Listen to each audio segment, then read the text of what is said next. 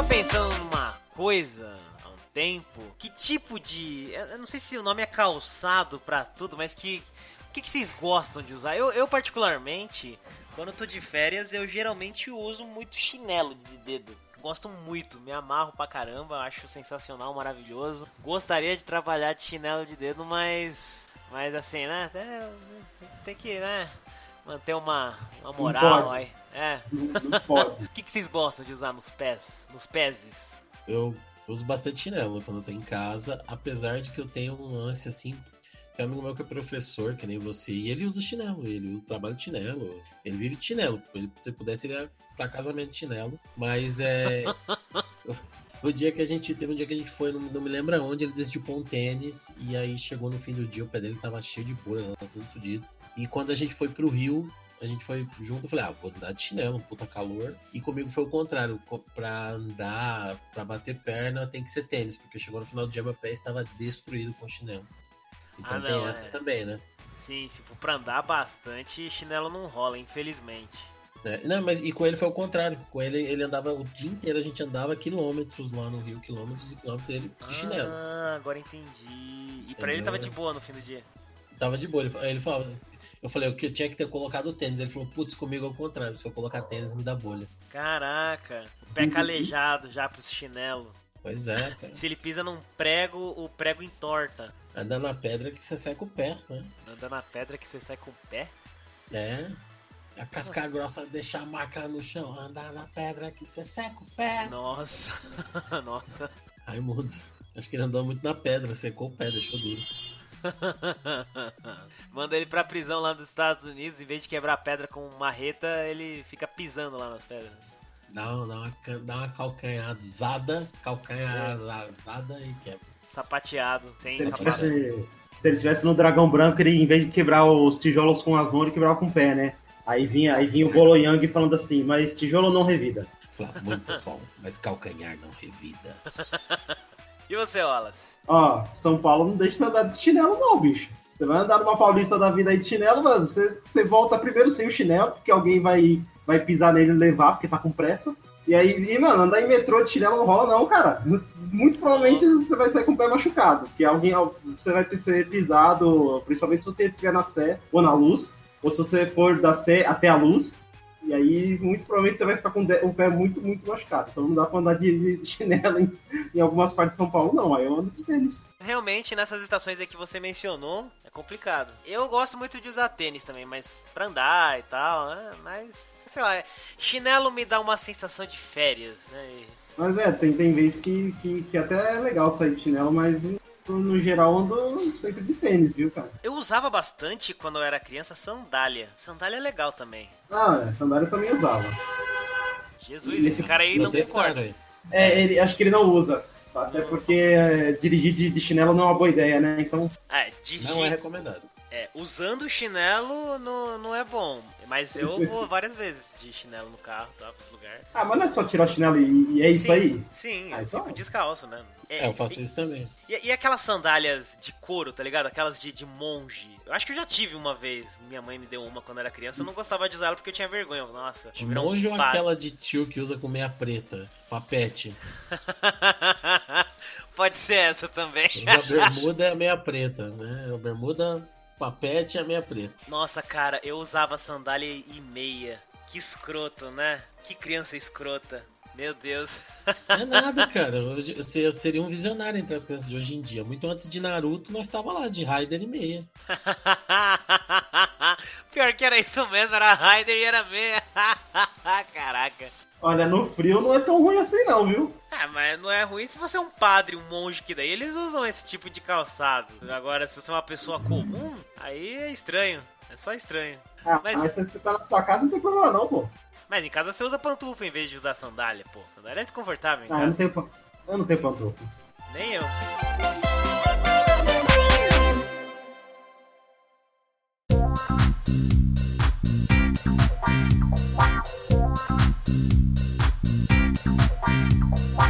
Sejam bem-vindos a esta cúpula que nós trocamos de pessoas maravilhosas do podcast One Up. Eu sou o Jack e é nos menores frascos que às vezes estão os melhores jogos.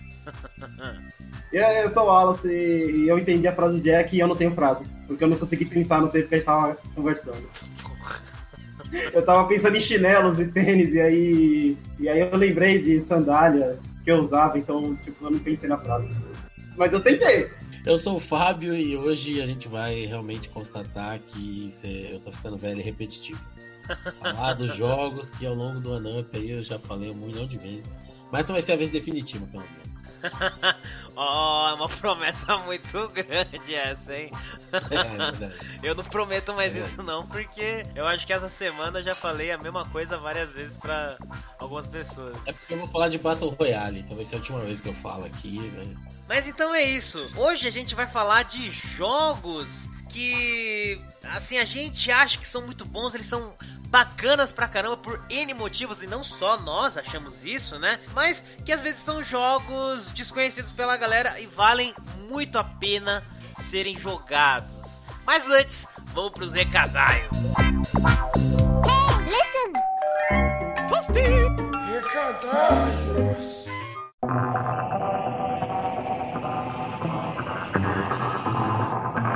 Uma sessão de recadalhos aqui do nosso podcast. E só lembrando, né, se alguém quiser aí falar com a gente, né, pode fazer isso por onde encontrar nós, hein, Wallace? Olha, a gente tá em qualquer rede social, até mesmo as mais obscuras, que é só você procurar o arroba podcast OneUp. É, obscura, quando eu digo, é grupos de Facebook e tudo mais, né? Que são lugares bem obscuros, bem, bem assustadores. Peak Deep Web. E além disso, vocês podem mandar um e-mail pra gente, né? No um e-mail complexo demais para memorizar, que é o e-mail do anup.gmail.com. E também pode procurar a gente em qualquer agregador de podcasts. Se a gente não tiver no seu agregador favorito, manda um e-mail ou manda pra gente em qualquer rede social, Twitter, Instagram, Facebook, pelo arroba que a gente vai providenciar estar nesse seu agregador favorito. E fiquem atentos também às nossas redes sociais do Twitter, principalmente, né, que é mais rápido por lá, porque direto a gente tá postando quando tem algum jogo de graça ou alguma promoção da hora de algum jogo. É, então é, é bem legal. Só mais uma coisa, né? Bem importante, nobre ouvinte, se você acha que o OneUp merece continuar o trabalho que a gente faz, a gente rala aí para entregar um episódio de qualidade para você, e não apenas do OneUp, mas você gosta de, dos nossos outros projetos, né? O Neto Flecha, em que a gente fala sobre as coisas que a locadora vermelha faz, nosso também Trincando Ideias, em que a gente dá uma viajada aí sobre um monte de coisa, considere se tornar o nosso colaborador pelo PicPay. O que é o PicPay mesmo, Wallace? PicPay é aquela plataforma que você pode pagar coisas, você pode mandar um dinheirinho aí pro seu amiguinho, ou melhor ainda, mandar um dinheirinho pra gente, que é sempre bom, né? Exatamente. Então, assim, nesse aplicativo de pagamento é só você procurar lá o arroba podcast OneUp que você vai poder colaborar com um real, cinco reais, quinze reais e qualquer ajuda é muito bem-vinda. Uma mensagem de apoio, né? Se você não quiser colaborar com dinheiro, não tem a possibilidade, colabora, sei lá, falando com a gente, compartilhando algum episódio que você gostou pra caramba. A gente tem um monte de coisa diferente, os nossos one-ups normais, a gente tem as lives, os flashes, drops. É só procurar. E, né, pra quem for ajudar a gente no PicPay, procura lá pelo arroba podcast OneUp. E, e é nóis. Valeu. Falou! Quer dizer, vamos pro episódio, né? Vamos pro episódio. Meus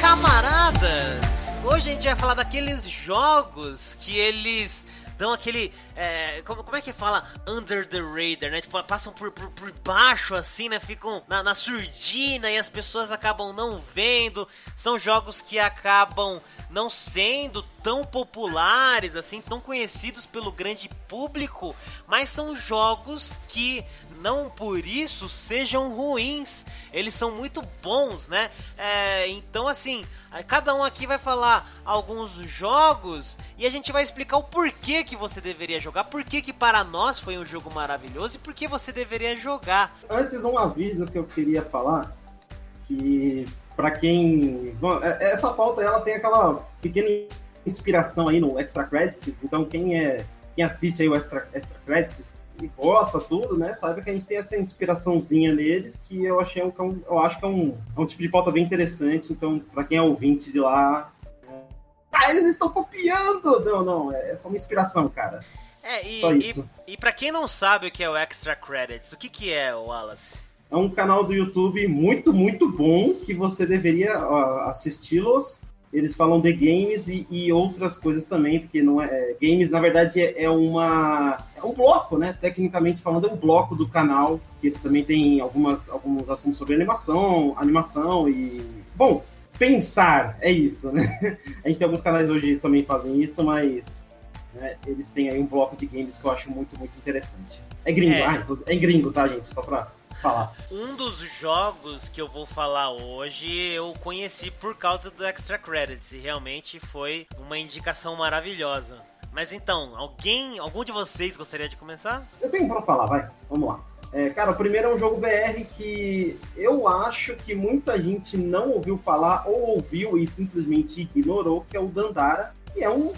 Cara, é um Metroidvania que saiu em 2018, que é o ano do Metroidvania. E talvez seja por isso que ele ficou um pouquinho escondido, por mais que ele tenha feito aí um, um sucesso no YouTube. Eu vi que assim, a vamos chamar de grande massa, ela não ficou sabendo da, da existência, ou então, né, como eu disse, simplesmente passou reto por ele estar numa loja junto com outros jogos que são gigantes. Então, é um jogo brasileiro, como eu disse, muito, muito legal, com um- uma mecânica diferente de Metroidvania, uma, uma mecânica diferente para você explorar.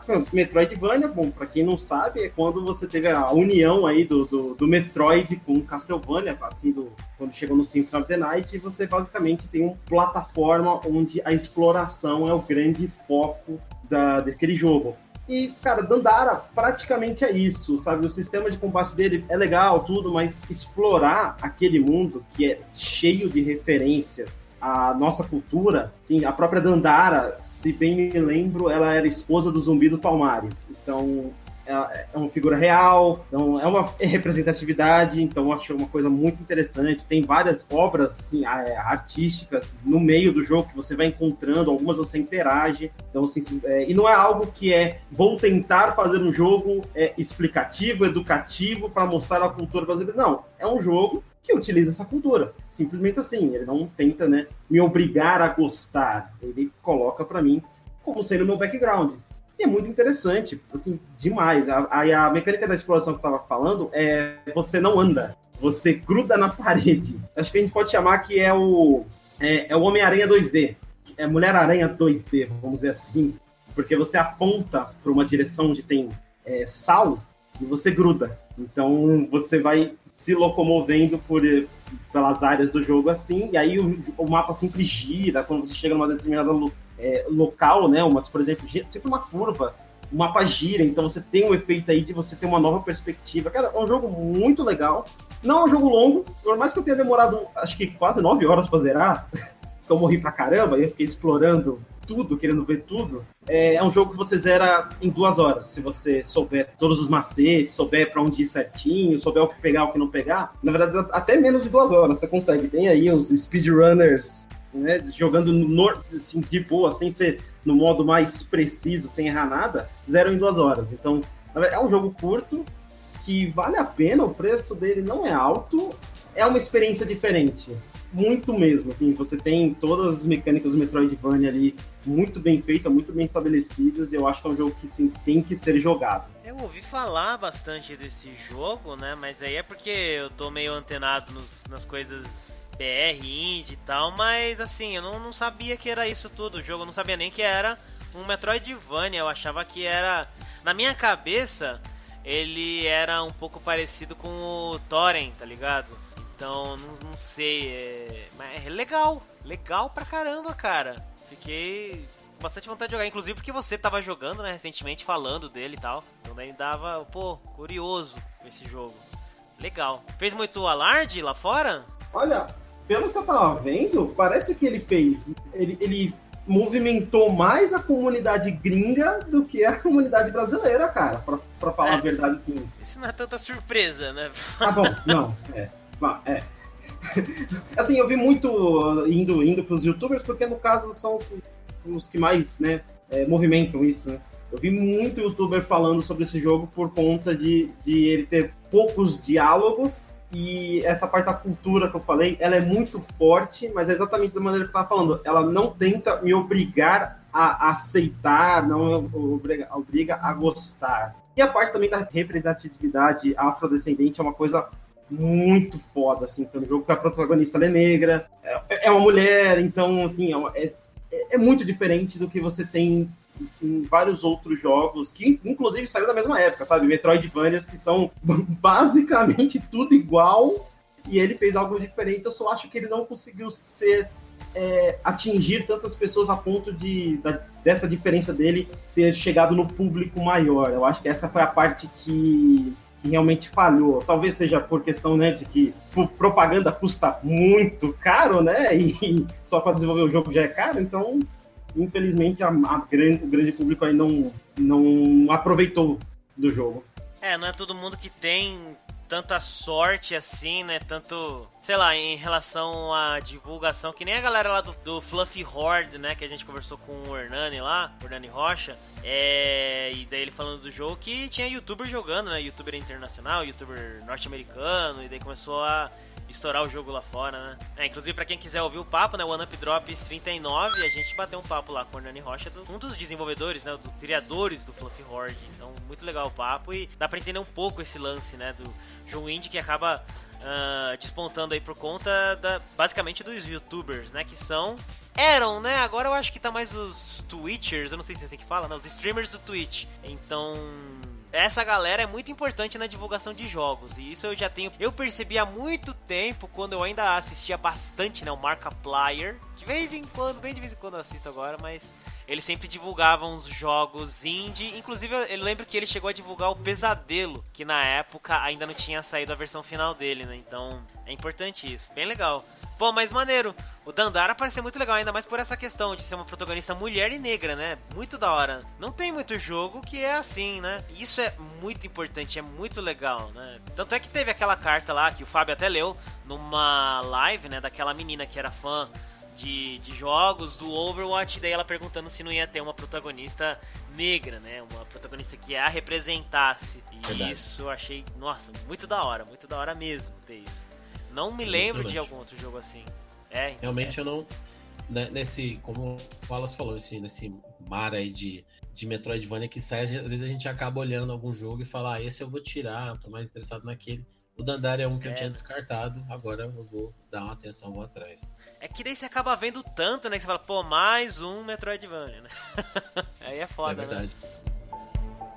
Então, é, o, o, meu primeiro jogo da lista aqui é, eu, foi o jogo que eu escolhi por último, mas não porque é menos importante, pelo contrário, porque eu tava num conflito foda, assim, foi difícil escolher. E ele é um jogo, na verdade, que mistura hack and slash, jogo musical, corrida e estratégia em tempo real, em um mundo aberto, e é uma carta de amor, assim, ao heavy metal, que é o Brutal Legend, né? Ele foi lançado em outubro de 2009 para consoles, PlayStation 3 e Xbox 360. E 2013, depois ele foi lançado para PC. Ele é da Double Fine. Né? Double Fine! A empresa do Paper. e é muito louco que cada vez que você reinicia o jogo tem um Double Fine de alguém, né? No, no, no Proto Legend. Ah, que legal! É, é, é muito louco isso daí. E aí ele. O Tim Schafer, né? Pra quem não sabe, ele dirigiu Full Throttle, Green Fandango, ele foi co-diretor de Monkey Island 1 e 2, Day of the Tentacle, todos aqueles clássicos da Era de Ouro do point and click da LucasArts. E também coisas mais recentes, que nem Psychonauts, Broken Age, The Cave. E o jogo conta a história de um road metaleiro de uma banda de metal bosta, fake, assim, farofa, poser, e ele morre no palco dos caras, assim. Um dos membros da banda sobe na estrutura do, cenário do palco, que, por acaso ele que montou, porque ele faz tudo, ele conserta o instrumento dos caras, fina. E aí ele salva o cara, o cara cai, ele segura o cara, segura a guitarra do cara, né, que ele tinha acabado de consertar que o cara quebrou no show anterior. Mas aí a estrutura cai em cima dele, mata ele, e aí o sangue dele escorre pra fivela do cinto dele, que tem uma cara de um demônio. E esse demônio aparece de verdade no palco lá, parece um bulldog cromado, assim, com umas presas, com cano de. que da hora. É muito louco. Com, com cana de escapamento saindo do corpo, cuspindo fogo. Motorhead. Es... É, é referência total ao Motorhead. Esmigalha os, os caras da banda fake, pega o corpo do Ed mas ele já acorda em outro mundo, né? Ele acorda num templo, assim, que tem o símbolo desse demônio. E tem os caras andando de manto vermelho na direção dele com aquelas adagas todas sinuosas, né? Toda irregular, cheia de curvas, que é a facas de ritualísticas, né? De, de, de, ritual. Ele tá no altar e ele pega um machado ali que tá no altar, pega a guitarra que tá ali também, começa a bater nos caras, você vai aprendendo a dar os combos. Quando ele toca a guitarra, cai raio nos caras e tal. E aí um dos caras se revela que é uma mina, né? Ele fala, eu tava matando mina da hora até agora, né? Aí a mina fala, não, eu tô, tô infiltrado aqui e tal. É, e aí eles conseguem fugir e ele descobre que ele foi parar na Terra do Metal, que os humanos foram é, dominados por demônios que vieram da escuridão. Os poucos humanos se refugiam em alguns lugares, assim, tipo Blade Hand, que é um, uma montanha gigante fincada. E aí, quando a mina que ele encontra lá entre os monges, que é a Ofélia, conta para os líderes da resistência humana como ele chegou, é aquela velha história. Ah, então ele deve ser o escolhido da profecia, tal. Ele foi para outro mundo e virou escolhido. Mas o que é legal do jogo é que no elenco de dublagem, o protagonista, que é o Ed Riggs, é o Jack Black. Você tem é, o líder da resistência humana, o nome dele é Lars Halford, que aí seria o nome do, Lars Ulrich, baterista do Metallica, com o Rob Halford, né, vocalista do Judas Priest. E a irmã dele, a Lita Halford, é dublada pela Lita Ford, que foi guitarrista da Runaways, que é metaleira e tal. Então, é, ela e a Joan Jett foram as únicas que se destacaram depois do fim do Runaways, né? Tem um filme lá do Runaways, que é a Kristen Stewart faz o papel da Joan Jett. Tem o Lemmy Kilmister dublando um cara chamado Killmaster, que na verdade ele fala que ele não mata ninguém, esse nome é só para espantar os demônios, ele na verdade tem um poder de cura por baixo dele, e o personagem tem toda a aparência dele. Então tem um monte de metaleiro, de personagem. Então o Rob Halford de dubla dois personagens. Ele dubla o Lion White, que ele é um dos generais do vilão, né? Que é um Minion glam metal cujos cabelos são tão grandes e sedosos que o permitem voar. Então ele tem todo aquele visual de glam metal, assim, com lápis, batom, cabelo cheio de escova. E ele dubla também um outro personagem chamado The Baron, que aí tem um visual parecido com o próprio é, Rob Halford na época do, da capa do álbum é, British Steel e também do, do Painkiller, né? Então, assim, tem um, tem um monte de galera. E tem o mais legal, né? No meio do jogo, você encontra uma passagem subterrânea, você tem, tem um veículo, né?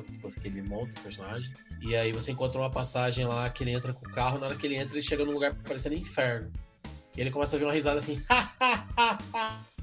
e aí pula, tá, tá, cheio de lava, assim, a lava pula, cai na frente dele, assim, endurece, quebra, vira um casulo, estoura, e aí sai o príncipe, o guardião do metal, que é o Ozzy Osbourne.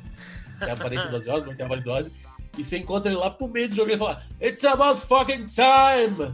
É muito engraçado. E, enfim, o jogo é uma carta de amor ao metal e no começo você aprende os comandos de hack and slash, depois você aprende que tem certos combos que você faz quando você aperta o botão da guitarra, que é um minigame de música mesmo, de apertar o botão no, no ritmo certo. Quando você completa aquele solo, cada solo tem um poder. Então tem o face melting, que é um termo né, usado no metal quando faz um solo muito fodido, é um solo de derreter a cara, né? Até no Guitar Hero aparecia face melting. E aí, nesse caso, derrete mesmo. Os caras, os inimigos, aparecem os inimigos gritando e a cara deles derretendo, assim.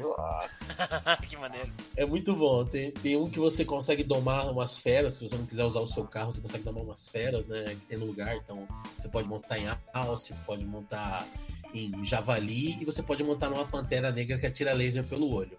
Cara, se você não, se um jogo no qual você monta numa pantera que atira laser pelo olho não te convence a jogar, eu, eu não sei o que te convence. Mas tem mais. Tipo, é, conforme você avança além do, dessa mecânica, tem, tem missões de corrida também com o carro que ele monta.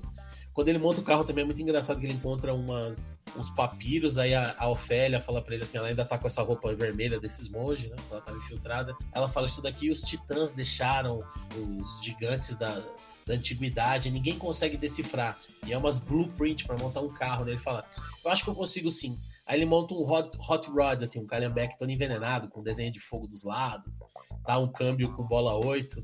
E aí, se você não quiser usar o carro, né, você usa esses animais e tal. E aí ele vai encontrando outras raças lá nesse mundo, né? Que além de tudo é um mundo de. é um jogo de mundo aberto. Ele vai encontrando outras raças que ele vai recrutando para lutar contra o vilão do Vículos, que inclusive era para ser dublado pelo Dio, mas o Dio já tava com os problemas de saúde, né? Já tava com câncer. Aí eles escolheram o Tim Curry, que é o cara que interpretou o Pennywise no It original, dubla muito bem. Aliás, todos os caras dublam muito bem, todos os músicos, assim, dublam como, músicos, como dubladores profissionais. Tá vendo isso, músicos brasileiros que tentaram uma ponta na dublagem? Olha, treinem, é- treinem um pouco. olha essa alfinetada. Sem citar nomes. Let us begin again. Time for a mosh pit. E aí entra outro, outra mecânica que ele encontra assim, ele fala assim, quem são esses caras? Tem uns caras acorrentados, tudo fortão, com puta pescoção forte, sacudindo a cabeça.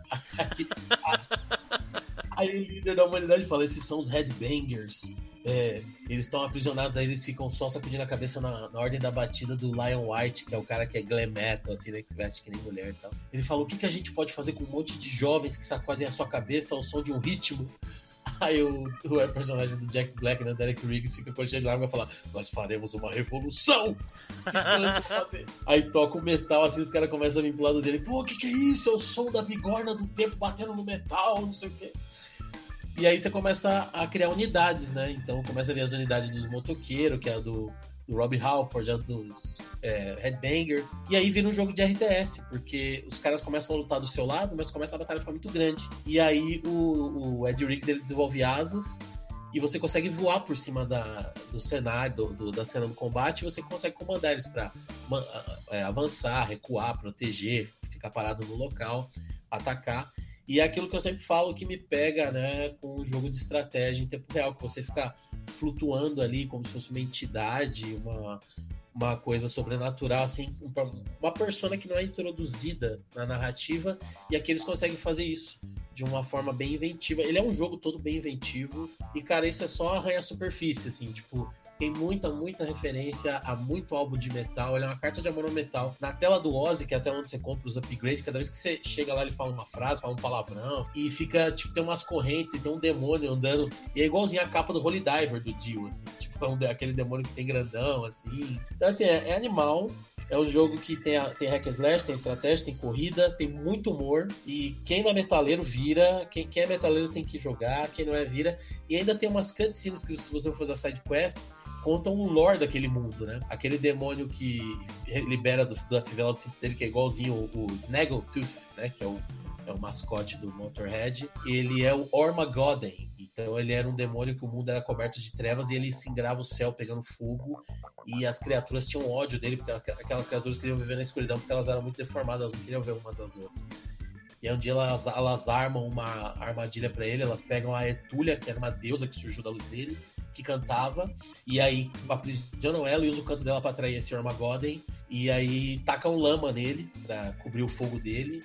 E o que acontece é que ele grita e sobe aos céus e explode, e o grito dele ecoa por toda a terra, o fogo dele se torna o céu, o sangue dele se torna o mar, e o corpo dele, a pele metálica dele se torna os pedaços de metal que você encontra pelo cenário do jogo que você vai construindo upgrade pro carro e tal, né? E aí o grito dele ficou ecoando pela terra, mas ao mesmo tempo com o lamento da Etúlia, né? Então tinha a agressividade do grito dele e a melodia da música dela, e aí, anos depois, os descendentes do, de Armageddon começaram a cantar músicas de uma era bela e nobre, e essa música eles chamaram de heavy metal.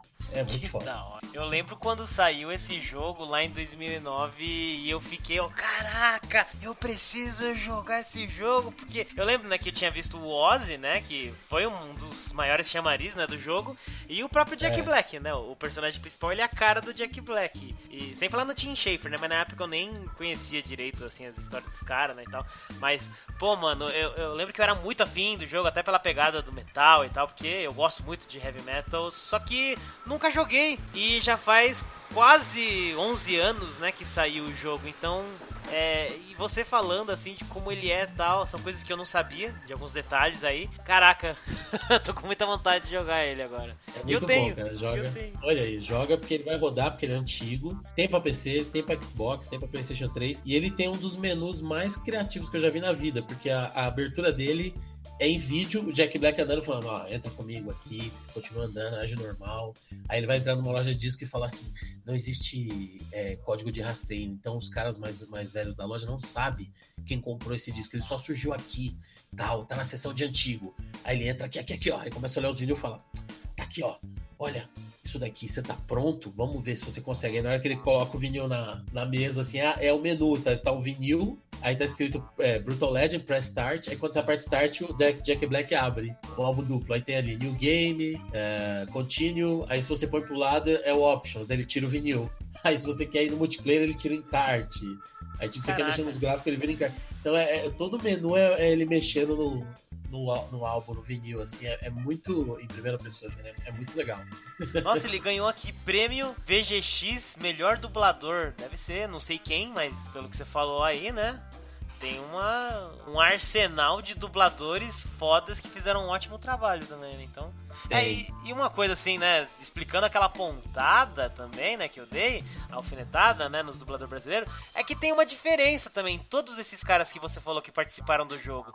É, bom, o Jack Black, né? Ele é ator. Aliás, todos eles têm um pezinho, né? Na atuação, mas o pezinho na atuação também é levado nas apresentações, porque todos eles têm uma certa teatralidade, né? O heavy é metal, o metal tem uma certa teatralidade no palco. Eu mesmo tenho um pouquinho quando me apresento com a minha banda, então tem que ter. É, é diferente, ter, ter. é diferente o heavy metal, sei lá, é, é a energia do metal. que você falou aí do som das bigornas. Eu descobri que tem um, um personagem no LoL que quando ele faz um pentakill, ele faz uma. O diálogo dele é uma referência a esses diálogos dos, dos, é, dos Headbanger, tipo, o que é isso?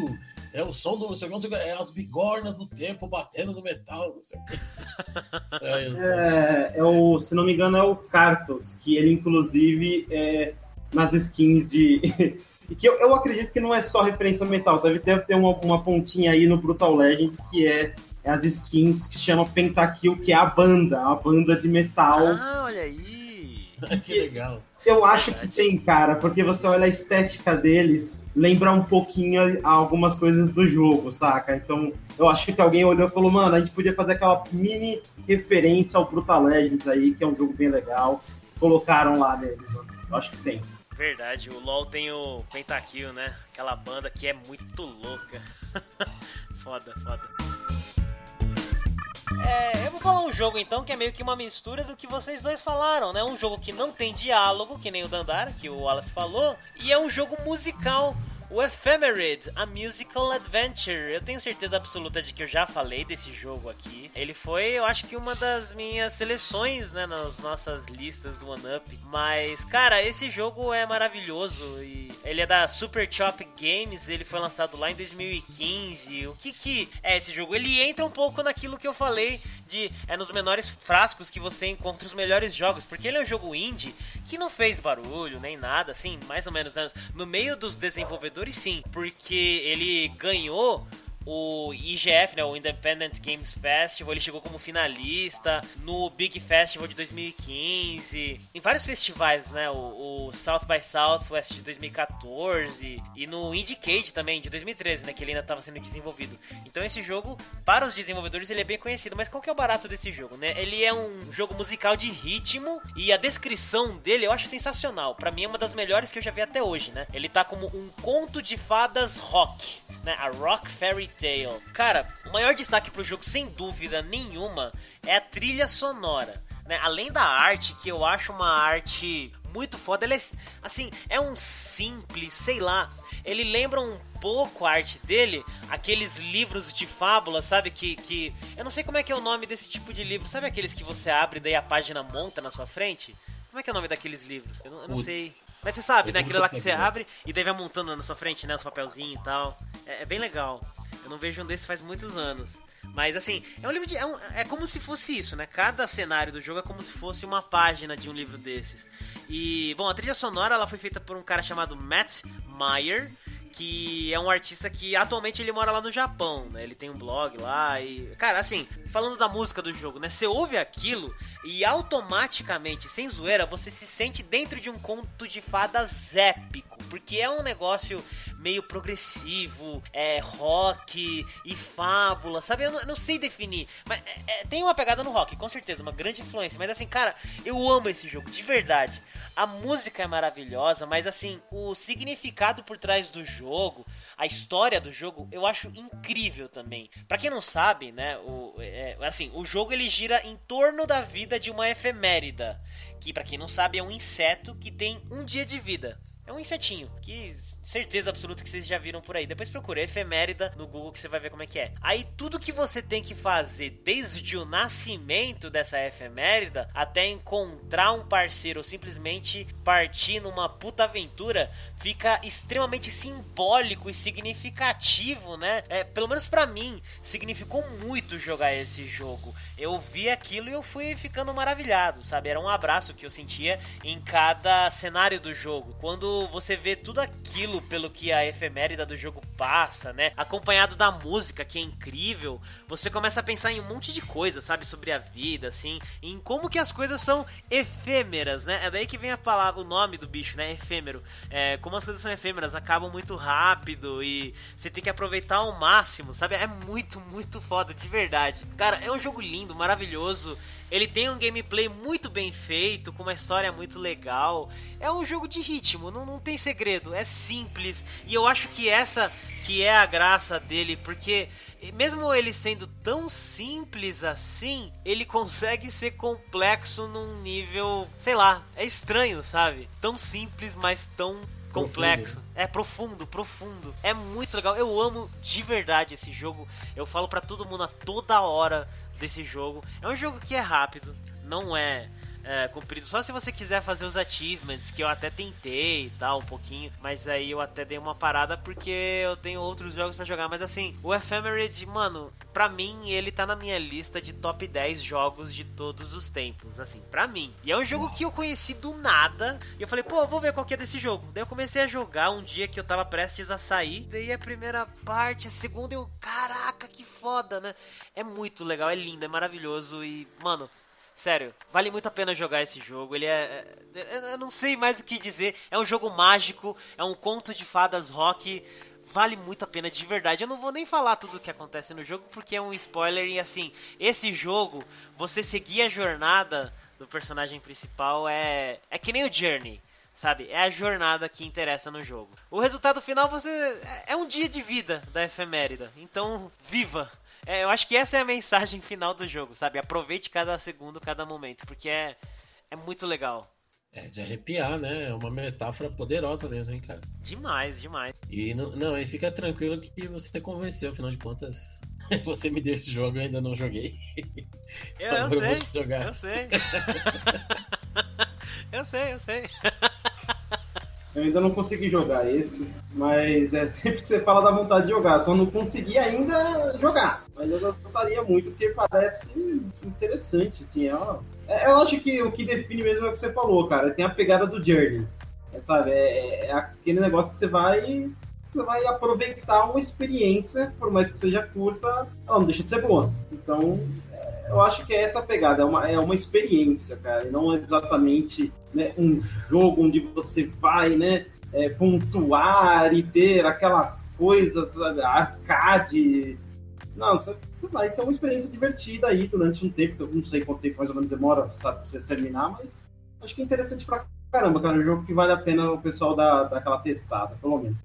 Com certeza, e uma coisa que ele é um pouquinho diferente dos jogos que a gente normalmente fala, né? Que eles exigem você sentar, ficar totalmente concentrado, compenetrado, e exige algumas horas de jogatina, é um negócio mais complexo. Não, o Ephemerid, ele, tipo, ele é muito simples e é rápido. Não é uma coisa demorada, não vai, assim, vai te fazer pensar, né, naquilo que a gente já falou, né, essa metáfora pra vida, mas assim, não é nada demais. Pelo que eu tô vendo aqui, se você só jogar, menos de uma hora você acaba. Mas se você quiser fazer algumas coisinhas a mais, uma hora e pouco e tal. Pra quem é completionist, né, gosta de fazer tudo, aí pelo menos umas, sei lá, umas quatro, de quatro a seis horas, vai. Mas, cara, é, é um jogo curto, muito curto e vale muito a pena. É, é- é aquele tipo de jogo que a gente fala que é uma experiência, né? Ele me lembrou, sabe o que, que me lembrou? É Everyday the Same Dream. Sim, outro, né? Esse eu fiquei, eu, caralho, eu falo desse jogo, eu não falo. Ainda pensei, eu falei, eu acho que o Jean vai querer falar, vai ficar em dúvida. Esse daí vai ficar em... Eu só não falei dele porque eu acho que eu já falei dele antes. Mas eu sempre falo Falou. dele. É por Eu isso não que eu. lembro quando você falou dele, mas. É porque aquela, aquela quebrada, de aquela explosão de cabeça de você só apertar na direção contrária, né? É, só- é só Nossa. isso, você só aperta na direção e você. Puta Sim. que pariu! E, e- e faz você pensar tudo, né? Faz pensar tudo na vida, né?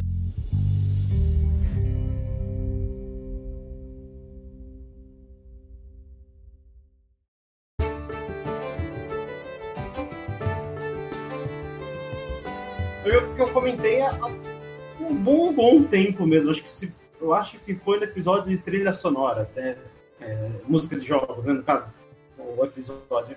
E que é o Shovel Knight, né? O, o Cavaleiro da Pá, né? Aquele que traz a justiça da pá pra quem jogou, sabe o quanto isso é engraçado, por mais que seja bobo. E, Não, cara, só, é um- só- só um negócio, toda vez que eu lembro desse episódio aí, One Up 4, Sonoplastia, eu passo um pouco mal.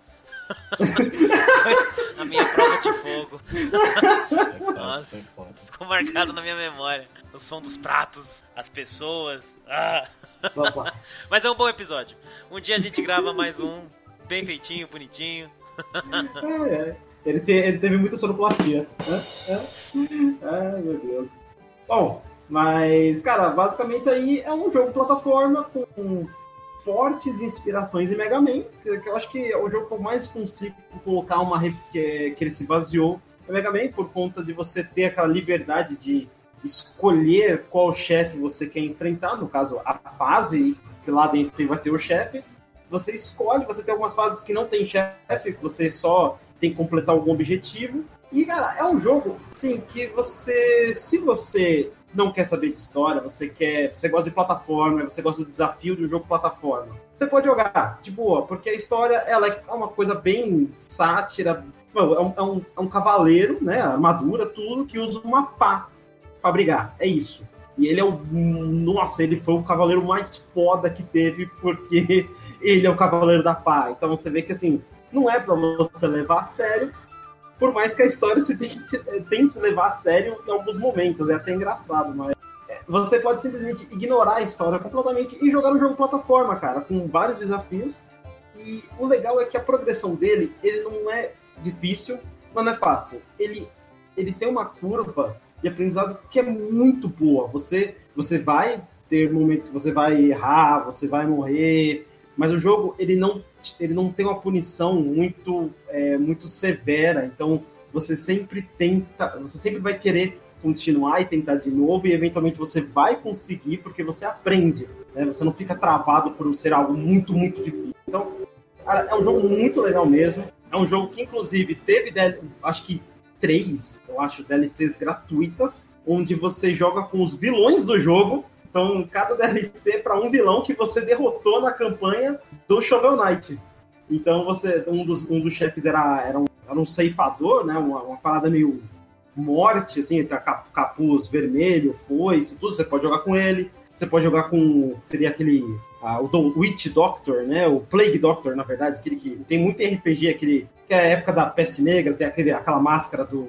Tem o narigão, tudo. Tem, tem um boss que é assim, você pode jogar com ele. Então, é um jogo que eu acho que você pode ter muitas horas de diversão se você quiser rejogá-lo, porque aí você quer ter mais upgrades e você quer ter mais coisas, você quer atingir lugares que você não atingiu na campanha principal. Então você quer continuar o jogo, você consegue. Então acho que é uma coisa que é um fator que conta muito, que é a rejogabilidade. Né? Você terminou o jogo, o que, eu faço agora? Ah, você pode jogar a campanha de novo, você pode começar do zero com um personagem diferente, que você já conhece, mas não jogou com ele. É uma coisa que eu acho que agrega bastante o jogo, faz ele valer a pena pra caramba. E a- pelo que eu vi, as últimas vezes, ele, ele continua tendo é, atualização de correção de, bug, de bugs, que é pra o jogo se manter vivo, cara. Então a galerinha que, que fez o jogo, a Yet Club Games, é, lá em 2014, você vê que eles estão aí há cinco anos, cara, fazendo o jogo continuar vivo. Eu acho uma coisa bem legal mesmo, uma coisa que sabe, agrega o jogo e, e eu consigo virar e falar, olha, você pode jogar esse jogo porque pode ser que, sei lá, daqui um mês tem uma atualização nova. Tipo, sei lá, uma campanha nova no jogo pra você jogar, sabe? Eu, eu, eu zerei a primeira, né, do Shovel Knight. Quase zerei a do Plague Doctor e a da Morte eu, eu só comecei e tal. Eu não joguei tanto assim, se você parar pra ver.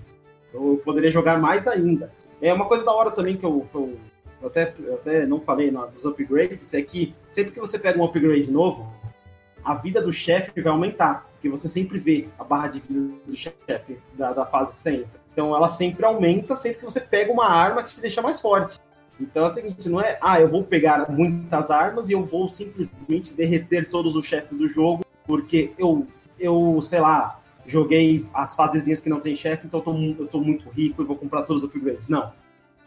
Você vai continuar tendo dificuldades, você só vai ter novas maneiras de enfrentar um chefe para você pode ser mais fácil, porque às vezes você pegou um upgrade ali, uma arma que, que você manjou jogar melhor, você vai conseguir passar dele mais fácil.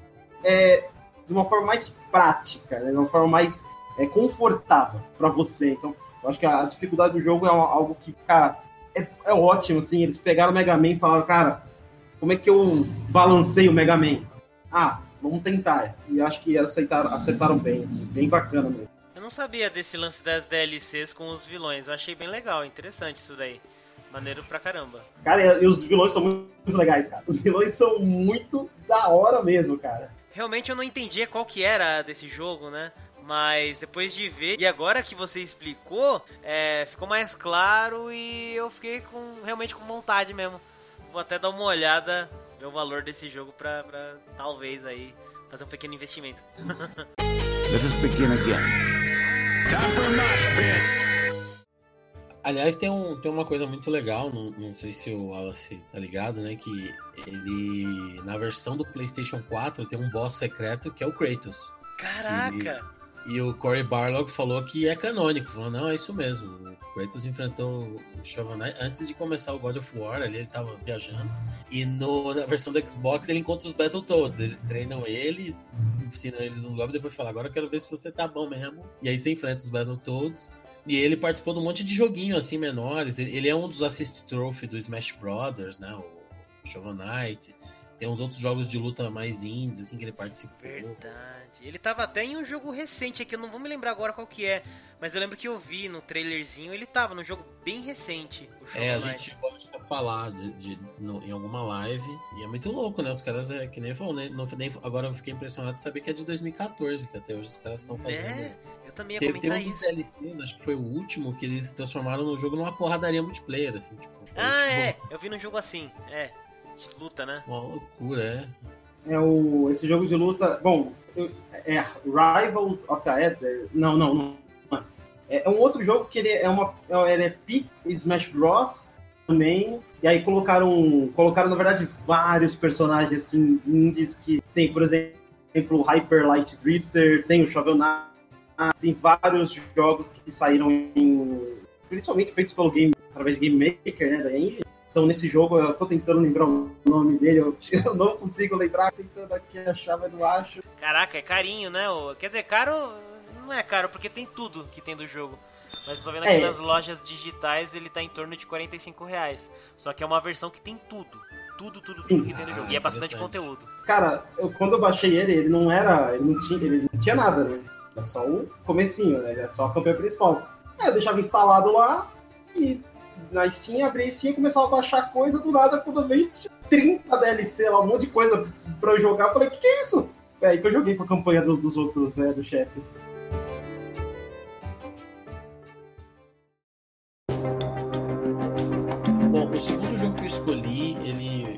Eu escolhi ele porque é um jogo que ele fala de PTSD, né? Estresse pós-traumático, de obsessão, paranoia, e eh, eu acho que ele tem um dos maiores plot twists da história dos games, na minha opinião. Além de ser inspirado no livro Coração das Trevas, do Joseph Conrad, e no filme Apocalipse Now, no Martin Scorsese e além de eu já ter falado dele algumas vezes aqui e também a Thais Weiler curtir esse jogo, a Thais Weiler lá da Joy Mesh, então eu fiquei mais feliz ainda que, eu, que ela gosta desse jogo, eu também gosto, que é Spec Ops The Line. Já falei dele algumas vezes aqui, ele foi lançado em 2012 em consoles da época, Xbox 360 e PlayStation 3. E a, a, história do jogo é a seguinte, né? É uma tempestade de areia atinge Dubai, várias tempestades de areia.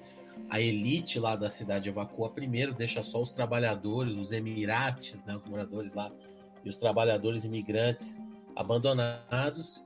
E aí o John Conrad, que é um coronel condecorado do exército, tá voltando de uma missão no Afeganistão. Ele é líder do batalhão de infantaria dos Damn 33rd, né, os amaldiçoados da 33ª Infantaria, e ele se voluntaria para ajudar na evacuação da cidade, mesmo contra as, ordens do exército. Acaba que as tempestades aumentam, se perde o contato, a capacidade de fazer monitoração é, aérea por satélite, tudo, fica isolado o Dubai, o cara some, ninguém sabe se tem sobrevivente, e aí, depois de um tempo, é captada uma mensagem looping dele falando que a evacuação foi um desastre, que a contagem de corpos é alta demais. E aí, o exército decide enviar então uma unidade da Delta Force, né, uma unidade de elite, com três integrantes, para investigar se existe sobrevivente, caso existir, fazer um distress call lá, né? Um, solicitar, fazer um, um chamado de socorro, solicitar extraction, né, solicitar resgate ser extraídos do local. E o líder, essa unidade, é, o líder é o capitão Martin Walker, é, o outro integrante é o Alfonso Adams, primeiro tenente, o outro é o sargento John Lugo. Então são três caras, estão indo lá numa missão de recon, né, de reconhecimento. Quando eles chegam lá, já são recebidos a bala por algum, uma milícia, assim, por, por, você vê que é civis. E aí o Capitão Walker fala, pô, tem uma coisa de errado, quero ver o que tá acontecendo. Os caras, pô, será que não é melhor chamar é, an antes mesmo de entrar nos arredores de Dubai, né? É, vamos chamar tal reforço, vamos chamar pedido de extração, não, vamos mandar, vamos mandar. E eles entram lá e começam a encontrar membros do, do 33rd pendurados, enforcados em poste. Começam a achar que tem alguma coisa de errado. Aí eles Caraca. ouvem, situação muito sinistra, e ele começa a achar que teve uma treta ali entre civis, que formaram uma milícia, e entre os Damn 33rd, essa, essa infantaria do exército. Eles começam a ouvir um agente da CIA ser torturado e interrogado. Eles decidem ir atrás do cara para ver se encontra o cara.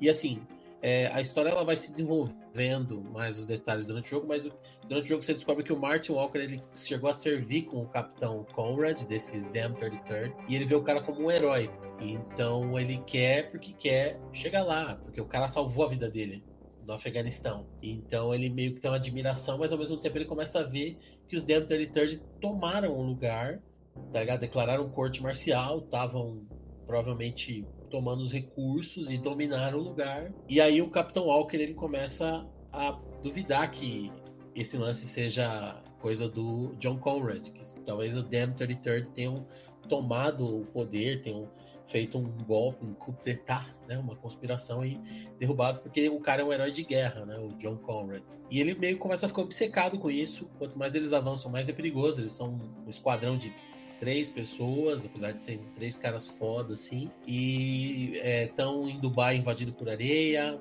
calor de mais de 40 graus, faltando água. Então eles começam a ficar estressados, começam a tratar entre eles e a trama começa a ficar sinistra. É, começa a dar indícios de que o, o, os Dempter estavam querendo mandar na cidade, viver que nem reis ali. Eles começam a encontrar gente da CIA infiltrada, eles começam a ver a gente da CIA enfrentando os Damn 33 e trocando tiros, eles acabam trocando tiro com os Damn 33, os caras falam, caralho, a gente tá atirando, a gente tá atirando inimigo, a gente tá atirando em, em aliado, em americano. E a coisa vai virando uma, então é, é uma receita assim da loucura, da paranoia, da e acontece coisas muito pesadas durante o jogo, assim, tem um, um episódio assim que é de, de crueldade de guerra que é que é bem chocante. E o cara, o Capitão Walker, se torna cada vez mais obcecado. E o final é de explodir a cabeça. Explodir a cabeça é, é uma. Eu li o livro, né? O Coração das Trevas. É um livro que eu. Que você começa a ler, ele é muito parado, ele é muito devagar. Mas a ideia é ser maçante mesmo, porque no livro o cara tá no mar. E o cara que escreveu Joseph Conrad, né? Por isso que o nome do capitão é John Conrad, é uma alusão aí. Não é John Connor, né? Não é Exterminador do Futuro, é Joseph Conrad. Ele serviu a marinha e a missão dele é adentrar né, no livro, né, no Congo e atrás de um general que sumiu lá no interior da floresta também. Ah, então eles vão subir num rio lá que nunca foi, que é uncharted, né, nunca foi explorado. E aí ele quer passar exatamente esse marasmo de você ficar no mar ali, se olha para baixo tá azul, se olha para cima tá azul e tem uma linhazinha na tua frente que é o horizonte. Mas ao mesmo tempo mostra a obsessão do personagem, do protagonista encontrar esse capitão que é a mesma coisa do Apocalipse Now do filme também, né? Que se passa no Vietnã. Só que a diferença é que eu, eu acho que o final do jogo é muito mais impactante do que o do, do filme e do livro.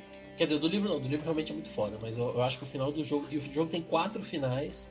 Você não precisa salvar quatro vezes pro seu final. São escolhas que você faz ali perto do final, então dá pra você fazer os quatro finais ali. Você vê um final tal, fala caralho, aí você vê os créditos, você volta da load, vê o fala caralho, e aí e você vai vendo. E o jogo em si é um jogo de terceira pessoa, de tiro, é, tem um sistema de cobertura, que nem Gears of War. Mas é. Sistema de cobertura é um negócio bem difícil de você imitar, né? Gears of War ele tem uma, um controle que responde muito bem. Ele é o, ele é o creme de la creme do gênero, né? Ele que ajudou a estabelecer o gênero, então ele é um exemplo ideal. Até jogos da Rockstar muitas vezes não responde também, tipo Max Payne 3, né? Apesar de ter um sistema de cobertura legal, é, não é tão preciso quanto do Gears. E esse jogo ele é quase tão preciso quanto do Gears. Assim, funciona muito bem os comandos. Os gráficos são bem legais, o som, a trilha sonora tem tem é, Deep Purple, tem um monte de coisa assim, legal. E tem. É, a única coisa que eu não gosto muito é do efeito dos tiros. Eu acho que o, o som dos tiros não é muito. Você não sente muito impacto. Mas de resto, dublagem, diálogo e também da geração passada tem para Xbox 360, tem para PlayStation 3, tem para PC e para PC tem aqueles patch de legenda aí, de tradução feito por fã, maravilhoso, que você pode instalar e que fica mais legal ainda. Então, Spec Ops The Line é um jogão assim que eu recomendo muito. Let us begin again. Time for mosh pit.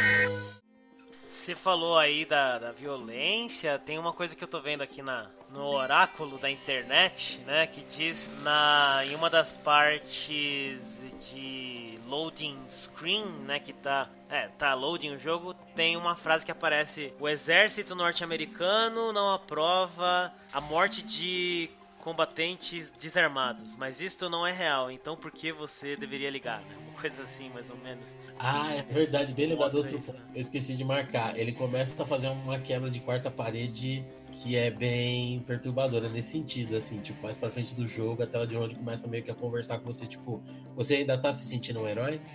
Caraca. É bem sinistro. É bem foda. É, eu ia dizer que me lembra um pouco das mesma coisa, né? Loading screen, que tem aquelas dicas assim, assim, assim, frases, né?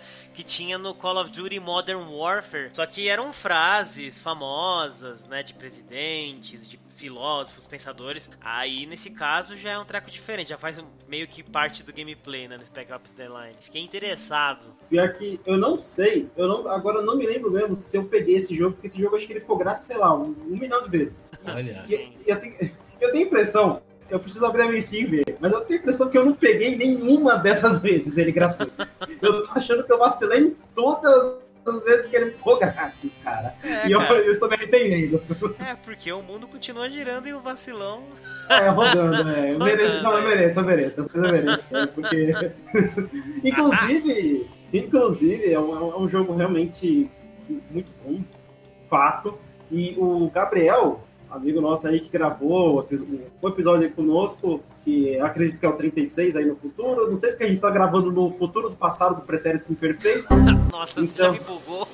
então eu já não sei de nada, mas, mas ele né, deu aula na FATEC, a gente estudou e eu assisti a aula dele usando este jogo como objeto de estudo. E assim, quando tem essa parte da quarta parede, onde um dos personagens começa a soltar essas frases de é, você, é, como é que é? Você controlou, você fez isso, ele começa a mos- e mostrou pra gente como é quando você conversa com o jogador e não com e não é o personagem com o personagem, é o personagem falando com você, o jogador. E assim, é algo que você sente, mas às vezes você não fala, ah, ele está falando comigo, mas você sente que é com você, você entende isso. Então, acho que é um jogo realmente, que, nossa, acho que narrativa ele é foda. Pode crer. Sinistro. Bastante. Realmente é um ótimo objeto de estudo aí, de, de narrativa.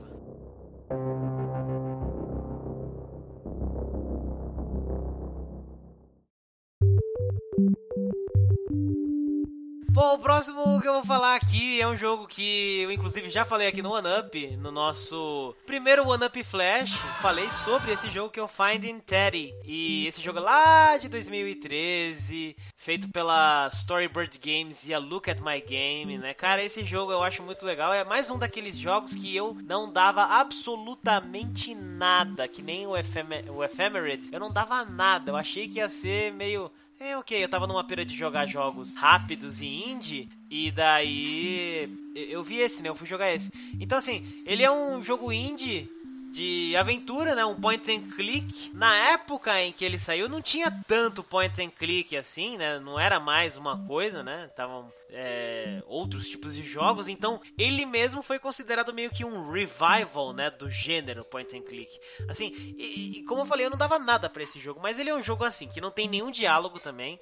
E o foco no jogo, na real, é a música também. Olha só, né? Parece que é planejei falar só, só de música, né? Mas assim, é. Cara, o foco é a música, o foco são uh, os desafios, né? Os puzzles, as charadas que tem no jogo. É, a história é assim, né? É, a menininha tá dormindo no quarto dela, lá com o ursinho de pelúcia dela. E daí do armário dela, de repente, no meio da noite, saem umas patas gigantes pegam o ursinho dela e voltam para dentro do armário e some. Daí a menininha acorda, ela vê que alguma coisa levou o ursinho dela para dentro do armário, ela entra e acaba indo para um mundo mágico. E cara, o jogo ele, os gráficos, né, foram feitos à mão mesmo, pixel por pixel. E mano, é muito, mas muito legal de verdade, cara. É um point and click como eu não via há muito tempo. E assim, ele é meio cruel também, porque se você faz errado o negócio, geralmente você morre. Não é que você simplesmente errou, você morre. Né? É, um, é um jogo bonitinho e tal, mas do nada você morre de um jeito muito foda, saca? Tem uma parte do jogo, por exemplo, que tem uma abelha gigante, um zangão, sei lá. E daí você tem que fazer um puzzle lá. Se você erra, o zangão vem e enfia o ferrão em você, com tudo. Daí você fica lá empalada, tá ligado? eu, quando eu vi isso, eu, caraca, né? Bem no começo do jogo.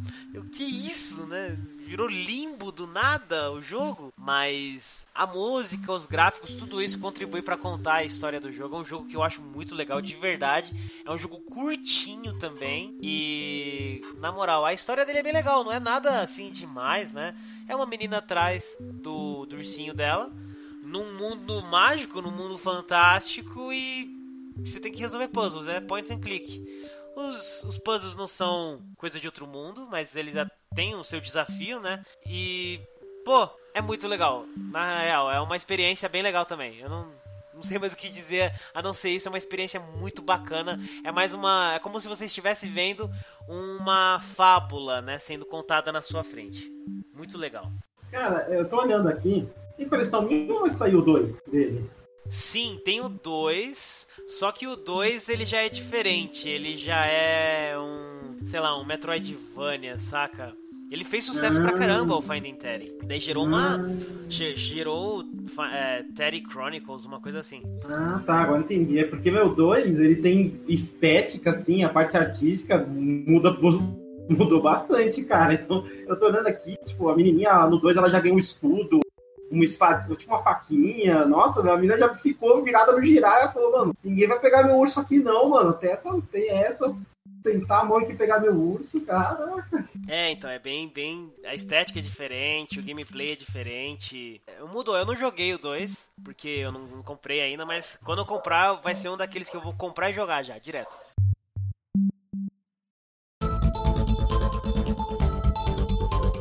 Bom, último jogo, né? É um jogo é um pouco mais antigo. É um jogo que. Bom, ele é antigo, a primeira versão, teve um remaster, é, vamos dizer assim, mais recentemente. E, mas eu quero falar porque eu acho que ele realmente foi um jogo que ficou muito esquecido, que é o Wide Guns. Saiu por Mega Drive. É um jogo que é engraçado porque ele foi desenvolvido como forma entre. É, é, um pouco entre aspas, tá? Não é bem exatamente isso, mas é, foi uma forma de passatempo dos desenvolvedores, cara. Eles, é, é, a Natsumi Staff, né? Foi uma, um grupo dentro da Natsumi, da Natsumi Staff tinha acabado de desenvolver o Ninja Warriors de 94, que é também um jogo bem legal, plataforma, tudo bem interessante. E, meu, os caras, assim, eles estavam parados. E aí eles falaram: fazer um jogo aqui até a gente pegar um jogo maior para fazer? Ah, bora lá. E aí juntou três caras. Foi o, o Shunichi Taniguchi como game design e arte, o, o Toshiasu Miyabi como programador e o Hiroyuki Watsuki como sound designer.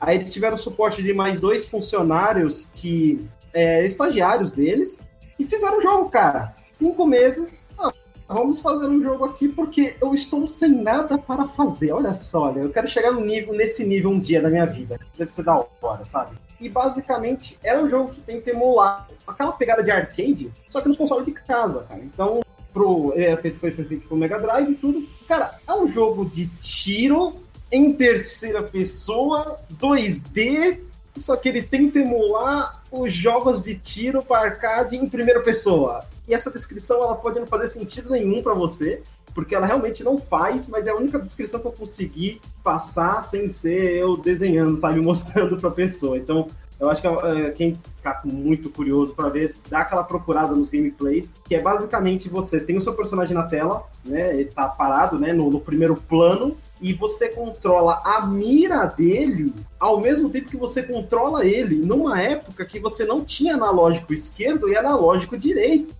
Então, eu, eu acho que assim, ele estava à, frente demais do tempo dele, porque se ele fosse feito hoje, serviria perfeitamente. Naquela época ele é um pouco confuso, porque você tem que apertar um botão para parar, para você mirar, a você mirar, né, no, no que tá no plano de trás e atirar nos inimigos. E assim, aí ele tenta emular aquela parada de primeira pessoa porque ele tem aqueles personagens que vão aparecendo de trás de, de balcão, carro, né? E é um jogo, é um jogo que se passa no Velho Oeste, só que ele tem tecnologia, mas ele não é um steampunk. A tecnologia que tem nele é uma tecnologia é, cibernética. Então é uma parada meio cyberpunk no Velho Oeste. Sabe, eu acho que é, é uma estética que eu realmente não, não tinha visto em outros lugares. Inclusive, quem procurar a capa do jogo, você ver que a capa é animal, cara. A capa é louca, tem um robozão gigante com uma Gatling Gun. E tipo, atrás do robô tem um monte de. um monte de maluco com carro, tudo. E aí só tá os dois, dois personagens, né? O, é a Anne e o Clint, que eles estão na, na tela, na, na capa aqui. Cara, muito legal mesmo. Uma puta capona louca. Cara, é uma, é uma estética que eu nunca vi, cara. Então, assim, se você. Bom, pelo menos eu não, não, não tinha visto até então, né? Então, assim, se você tem, quer, quer uma parada velho oeste, mas steampunk, eu acho que, que tá nesse jogo. É uma coisa que tá bem no jogo. Eu sei que, assim, é difícil eu conseguir convencer você que, nossa, essa mecânica é boa, é da hora, mas ela é muito funcional. Porque, assim, ela é totalmente arcade. É uma coisa que você começa a fase, já tem gente tirando em você, você já tem que desviar, tem que pular, já tem que tacar granada, então é aquela coisa frenética que você vai morrer pra caramba, você vai morrer muito, mas ainda assim é divertido. E assim, você vai passando cada fase, não existe uma narrativa, né? Simplesmente você começa, você começa e você vai passando de fase, vai passando de fase, eles vão repetindo vários boss, aí você começa a enxergar, assim, vamos dizer assim, é, é, vou chamar de consequência do pouco tempo de desenvolvimento. É, só que esse, tempo, esse pouco tempo não quer dizer que eles fizeram relaxado. Na verdade, eu tô achando que fizeram um produto mais bem trabalhado do que o Ninja Warriors. Por mais que o Ninja Warriors seja um, um jogo mais complexo, eu acho que o acabamento do Wild Guns ele é muito, é, como diz, lapidado do que o Ninja Warriors em menos tempo, sabe, de desenvolvimento.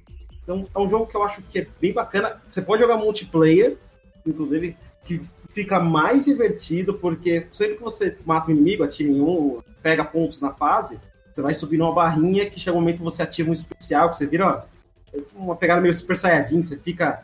Seu, seu tiro dá mais dano, você corre mais. Assim, é bem legal. E aí, em 2016, por isso que eu falei que assim, ele é antigo, mas nem tanto, saiu uma versão remaster dele, ó, que é o Wide Guns Reloaded, ele saiu para Play 4, depois saiu para PC e aí agora em 2018 saiu para Switch. Eu achei, eu achei que foi muito legal esse remaster, porque assim, porque eles não refizeram o jogo, eles fizeram uma pegada mais ajustar o jogo para a atualidade, mais ou menos isso. Então eles trouxeram dois personagens novos, que é um cachorrinho e uma moça, né? Uma moça bem grandona, bem forte, assim, ela usa, ela usa uma arma no lugar da muito da hora, um cachorrinho que usa um drone para atirar, então, assim, totalmente diferente, principalmente do que era, né, do, desses jogos de westerns, né, que, que tinha sempre o carinha, que, sempre, que todo personagem é um, é um Clint, né, todo, todo personagem é um, é um herói de, de filme de western, então eles trouxeram os personagens diferentes, eu acho bem legal. Deram uma ajustada aí no, screen do jogo, a resolução do jogo. Então agora é widescreen, você pega a tela inteira. Deram uma balanceada, porque o jogo não é que ele assim, ele é, é, injusto, ele é. A dificuldade dele em algumas partes não é tão divertida porque ela é muito, é, como se diz, passo a passo. Desvia agora, pule agora, né? Em algumas fases é bem assim, então você não você não tinha tanta graça, você não tem tanta graça hoje em dia com isso, então eles tentaram modificar, o que eu achei bem legal. E a única coisa que eu acho assim meio chata é que o, o novo, né, o Reloaded, ele não tem um multiplayer online. Ele só tem um multiplayer co-op local. Então, infelizmente, tem. Tudo bem que assim, né? É fácil falar, oh, faz aí um, um co-op multiplayer MMORPG. É muito fácil falar, né? Mas aí com preço de servidor, é uma coisa que custa dinheiro, né? Então, eles, eles refizeram. O papel, o, acho que o grande pegada do Reloaded é que eles mantiveram vivo a ideia do jogo, que é uma ideia muito boa, eu só acho que ele não foi tão bem implementado na época. Assim, foi bem implementado, mas a época não estava propícia para esse jogo. Eu acho que é um jogo que ele precisava ter uma época um pouco diferente, eu acho. Mas não tira mérito nenhum, claro. O jogo ainda assim, é muito bom, você zera rápido. Vamos dizer assim, se você pegar as manhas, você consegue zerar em mais ou menos 40 minutos. Se você for realmente muito bom, muito viciado, você vai zerar provavelmente uns 20 e poucos minutos ou meia hora, vai. Então, é um é jogo de arcade, só que nos consoles né, caseiros. Um jogaço. Parece muito legal. Eu lembro até quando você falou do relançamento, né? Quando, quando saiu na época, assim. Então, bem legal.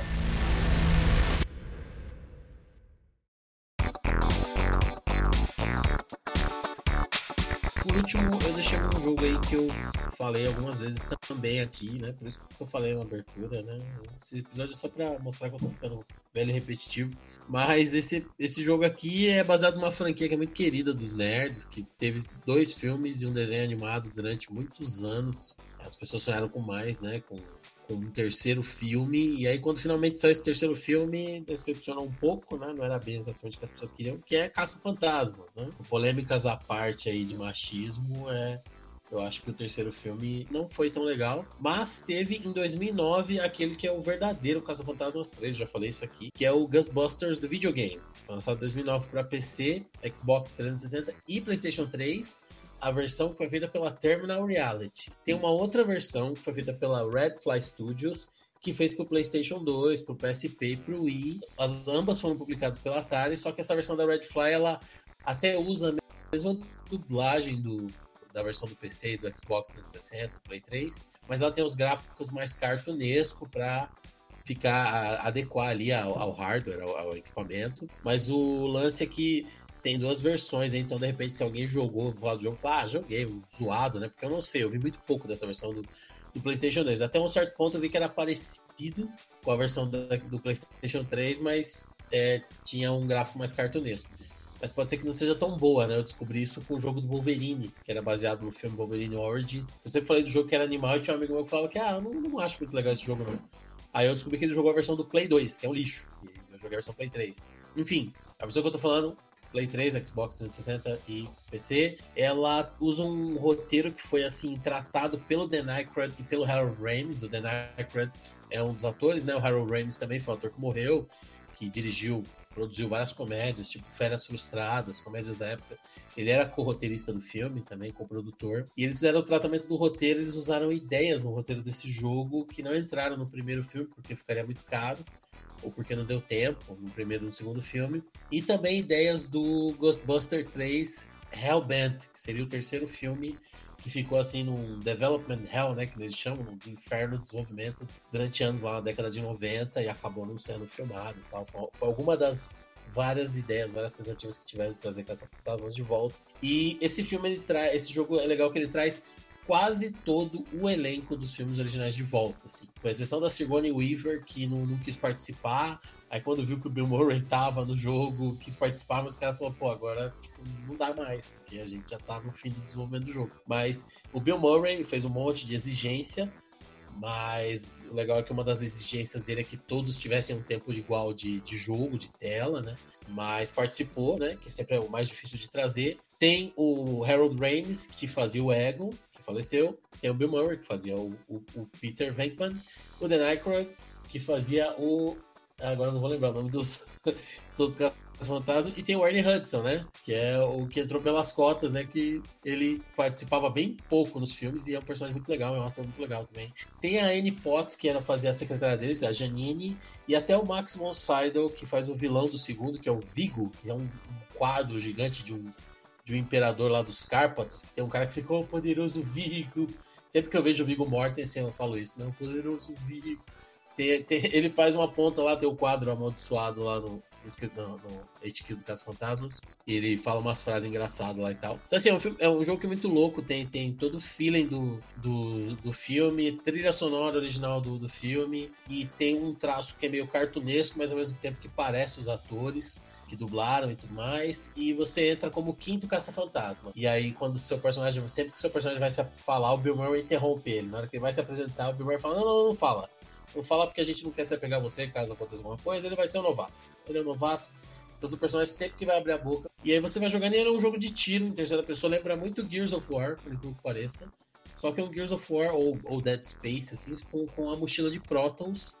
E ele usa um esquema do Dead Space também, que é o de para você não tem HUD, então tudo tá marcado na mochila, sua energia é vital. A mochila ela tem munição infinita, né, o raio que você atira, mas tem um sistema de cooldown. Então você tem que esperar depois de um tempo. Tem até um esquema de recarregar, assim como no Gears of War tem um minigame de recarregar, né? Que quando você vai recarregar tem uma barrinha que passa ali na hora que chega no, no sweet spot ali, no, no, no pontinho exato, se você apertar, o seu personagem carrega mais rápido. E no Caça Fantasmas também tem isso. Se você errar e você tem que esperar a, a mochila esfriar naturalmente.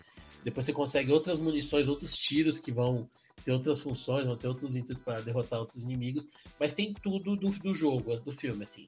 Você tem o, o, medidor de ectoplasma, você tem a armadilha, a Ghost Trap, você tem a mochila de prótons, né, de raio, você não pode cruzar os raios.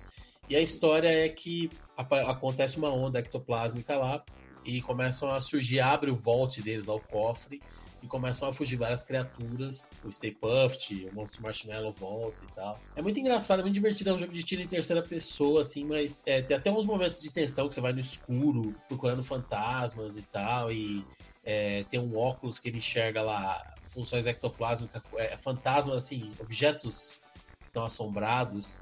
Tem uma parte que ele tá num colégio e tem umas marcas de mão, assim, e tem até uma conquista, se você encontrar todas as marcas você for seguindo, das mãozinhas, dos pezinhos, você encontra uma história ali, tem, tem um, uma, é quase como se fosse uma side quest de um fantasma, de uma garota ali. É, mas é bem engraçado, funciona muito bem, os gráficos são muito legais. E, pô, todo o elenco original do jogo, né? E assim, a gente teve com as Fantasmas 1 e 2, o 3, que foi com as garotas lá, eu não assisti. Não porque eu não sou machista e não acho que tem que ter garotos, mas porque eu acho que foi uma ideia imbecil do, do cara que teve, porque ele é um diretor que ele trabalha muito com a Melissa McCarthy, que é aquela gordinha que é uma, faz comédia, que ela é incrível, né? Eu acabei de assistir o filme que ela que tá concorrendo ao Oscar aí, poderia me perdoar, que é um drama, e ela trabalha muito bem. Mas assim, ele tava interessado em fazer um filme da Melissa McCarthy, não tava interessado em fazer Os Caça-Fantasmas com a Melissa McCarthy. Então, assim, você conseguir trazer o elenco original para colocar eles para fazer outro papel, é a mesma coisa de você fazer Star Wars O Despertar da Força e colocar o Harrison Ford, o Mark Hamill e a Carrie Fisher e eles não são Luke, Leia e Han Solo. Tipo, é muito idiota. Então, quando eu soube disso, eu falei, não, eu não vou assistir. Para mim, eu acho que poderia colocar os personagens lá, não precisava colocar eles como protagonistas, poderia colocar eles como passando bastão, como aposentado, como qualquer coisa, mas é um, uma ideia assim é... de jirico. Eu concordo, teria sido muito melhor se tivesse sido isso, mas eles falam, ah, universo alternativo, um negócio assim, ó. é, cara, parece que foi uma grande desculpa assim para falar, pô, se eu conseguir fazer um filme da Melissa McCarthy com as outras atrizes lá, que eu nem me lembro agora quais eram todas, que também são bem talentosas, porra, vai estourar. Melissa McCarthy sozinha, ela já é muito engraçada. Aí o que que faz? Ah, tem um, tem um caça-fantasma aí que tá rodando aí, representatividade. Eu falo que vou fazer um elenco só de mulher, pronto, eu uno elas. Essa foi a preocupação dele, foi a preocupação de fazer um caso fantástico. Então, que cagou no pau. E aí é isso, para mim não existe esse filme da Melissa McCarthy, por mais que eu goste dela. Para mim existe esse jogo Caça Fantasma, que é o verdadeiro 3, até sair o novo, que decidiram agora, que viram que ficou essa bosta. Agora que todo mundo tá velharaço pra caceta, agora que o Harold Ramis morreu, estão filmando aí Caça Fantasma 3 com a Sigourney Weaver, com todo mundo. Sem o Harold Ramis e eu sei lá o que, que vai dar, se não vai ser pior ainda que da Melissa McCartney. Então, fiquem com o jogo. Espero estar errado, espero que seja muito legal, mas fiquem com o jogo, que o jogo é bem legal como game, é bem legal como material aí dos Caça-Fantasma, eu considero até, na minha cabeça ele é canônico, ele é o Caça-Fantasma 3. E no final, assim, tem um, tem um easter eggzinho, não sei se deu contar, depois que sobe as letras, assim, eles decidem que não vai ter um kit Caça-Fantasma. assim, ah, acho que a de 4 tá bom mesmo. Né? Então, é bem interessante, assim. Lá no finalzinho só tem um diálogo, porque você tá ali só no papel de telespectador mesmo, de observar os caras, assim, é. Mas o jogo é muito bom, os diálogos são muito bons, a dublagem é incrível, é muito legal. Da hora. Da hora mesmo. Eu preciso jogar ah. esse jogo, eu tenho ele, mas ainda não joguei. Ah, e um detalhe: esse jogo é meio difícil de, de comprar, né? Porque, por algum motivo, a Terminal Reality acho que fechou as portas. Ele é da Atari, mas a Atari não tá comercializando ele na loja do Steam. Quem tem, tem. Quem não tem, tem que dar um jeito de conseguir aí. Se you know what I mean. Então, é mais fácil de conseguir a cópia para console, né, do que digital. É verdade, é verdade. Pra PC, eu digo. Procurar usado, é. Procurar é. usado aí no, no, Mercado Livre da vida aí, pode ser que Pra PC sempre tem a loja do Paulo Coelho, né? Então. É, exatamente. Mas, eu é... falei, você pode dar um é. jeito.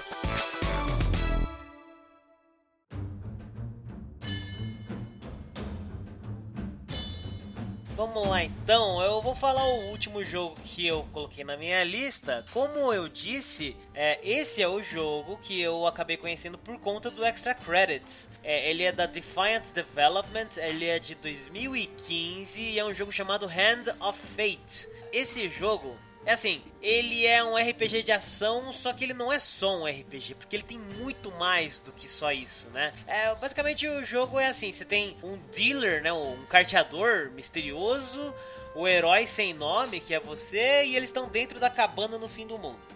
É, isso. Daí você chega lá e daí o dealer vai falando com você, né, o carteador. E basicamente é assim, o jogo consiste num baralho de cartas e esse baralho vai crescendo à medida que você vai progredindo no jogo. Aí as cartas, elas são o que, né? Elas são o equipamento do seu jogador, os inimigos que você vai enfrentar, os desafios, as dungeons, né? Tudo, tudo que vai acontecer tá no baralho. O mais maluco é que o jogo ele passa ele todo, né? Isso no jogo é dentro de um tabuleiro no jogo. Você vai jogando um tabuleiro. Nesse tabuleiro você vai fazendo escolhas que vão levando uh, você de um desafio para outro desafio, de andar da dungeon para outro andar e por aí vai, né?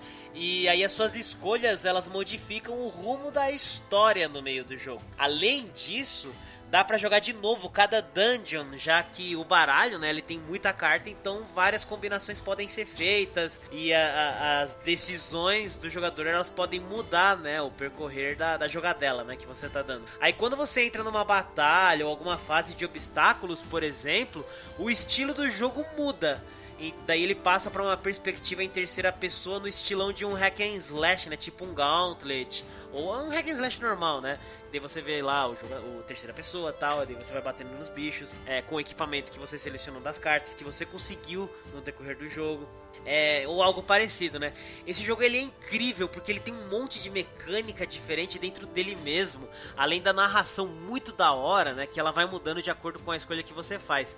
E, cara, eu acho muito sensacional, porque você tem a mecânica de tomada de decisões, você tem a mecânica do tabuleiro, você tem a mecânica do, do próprio jogo de aventura, né? O estilão Gauntlet, né? O Hack and Slash, daí o RPG, porque você tem que equipar. Cara, ele é muito louco, ele é um jogo muito foda. Eu acho esse jogo sensacional. A história dele é bem legal também, porque você vai vendo diálogo com o dealer e na, no começo você não entende muito bem o que, que é aquele cara, né? O que, que ele quer com você.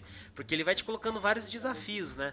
E até que no fim você acaba tendo que enfrentar ele, né? Assim, eu descobri isso ah, sem querer, mas assim, cara, é muito legal. E você pode jogar várias e várias vezes que com certeza sempre vai ser um jeito diferente, assim. São 13, são 12 chefões no, no, no, no, fim, né? São 12 chefões que você tem, 12 baralhos diferentes que você pode montar de inúmeras maneiras. Então, é muito da hora esse jogo, de verdade. Eu acho sensacional. Então foi uma ótima dica da, do Extra Credits justamente por conta dessa maluquice das várias mecânicas e o jeito de contar a história e cara, é foda.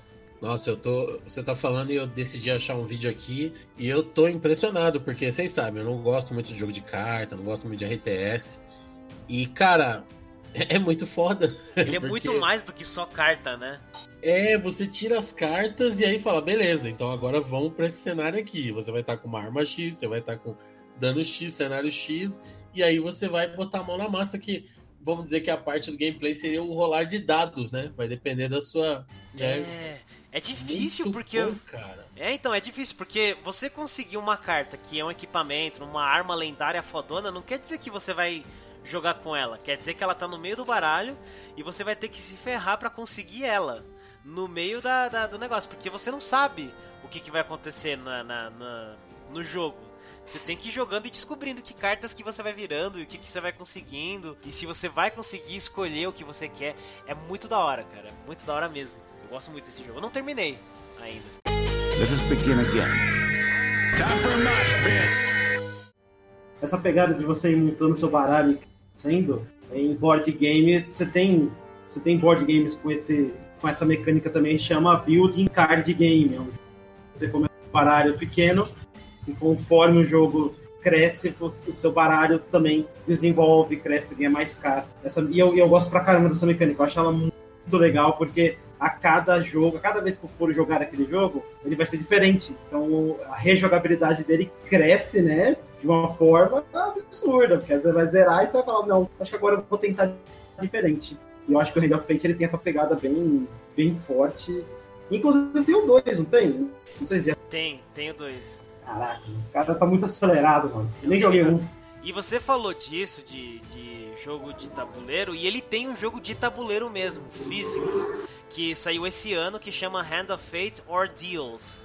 E eu sou louco pra comprar esse jogo, desde que lançaram lá em 2017 o Kickstarter dele, ele conseguiu rapidamente, né? Dá pra imaginar por quê, né? Eles queriam 22 mil dólares pra fazer o jogo e eles conseguiram 360 mil. então foi muito rápido. Em um dia só eles conseguiram isso. Um dia. Conseguiram é, superar né, o que eles queriam. Fizeram o jogo, dá até pra quatro jogadores, se não me engano, e é mais ou menos essa, esse jeito aí. De, de você ir construir. É o mesmo jeito do, do jogo, né? Do jogo digital. É, só que eu acho que só tem lá nos Estados Unidos por enquanto, então vai demorar um pouco. Eu vi umas imagens, cara, é muito louco o jogo de tabuleiro de verdade, assim. Eu, eu queria muito jogar de verdade. Não sabia do jogo físico, né? Do board game mesmo, né? E da hora. Cara, sim, e, e faz, faz todo sentido, né? Porque se eles fizeram a mecânica pick board game, era colocar no jogo físico. A diferença é que bom, você tem que imprimir, né? E impressão custa dinheiro, não sai de árvore, você tem que entregar, tem frete, blá blá blá. Então, mas foi legal, bom saber que eles conseguiram, cara. Uma coisa que. Uma coisa que eu- eu fico bem feliz quando os caras fazem board game de jogo e tal, porque ele, ele sempre tem uma chance de dar ruim, tá ligado? Eu tô vendo aqui, ele realmente vai de, de 1 a 4 jogadores, né? Mas o ideal é jogar 2 pelo menos, né? Porque ele é um jogo competitivo entre os quatro, ou se não cooperativo de 1 a 4. Realmente só tem lá fora. Ah, o preço tá ok. No, no site da Amazônia tá 61 dólares. Não tá tão caro assim, se você parar pra pensar. É, o, o, o que encarece board game é o Brasil. Ah, é. Não é. no, o jogo, o, todo jogo lá fora é barato, cara. Aqui, quando chega aqui, que, a, que, o, que o balde vira, sabe, o caldo engrossa. É... Só chegar no Brasil, velho. Eu, é, pelo preço aí que deve ser, por enquanto eu só. O único jogo que dá pra jogar de dois assim é o Hand of Glory. Esse é bem interessante. Esse daí não precisa de tabuleiro, mas é, deixa, deixa aberto aí. As pessoas imaginarem como é que joga. Se puder Eu- jogar com você é muito bom. Eu demorei um pouco pra entender, mas eu entendi. Não, pode ser jogado em lugares públicos, né? Desde Pode, mas não é aconselhável, né? Não, Ai, aconselhável. caraca, caraca. Por essa eu não esperava, Uma realmente. explosão de alegria esse jogo, é legal. Nossa. Ouvi falar que tem um outro tipo de Glory também, né? Tem, É um, é um, é um DLC, é um standalone, né? Standalone. Então tá. Nossa. Tá bom, deixa quieto.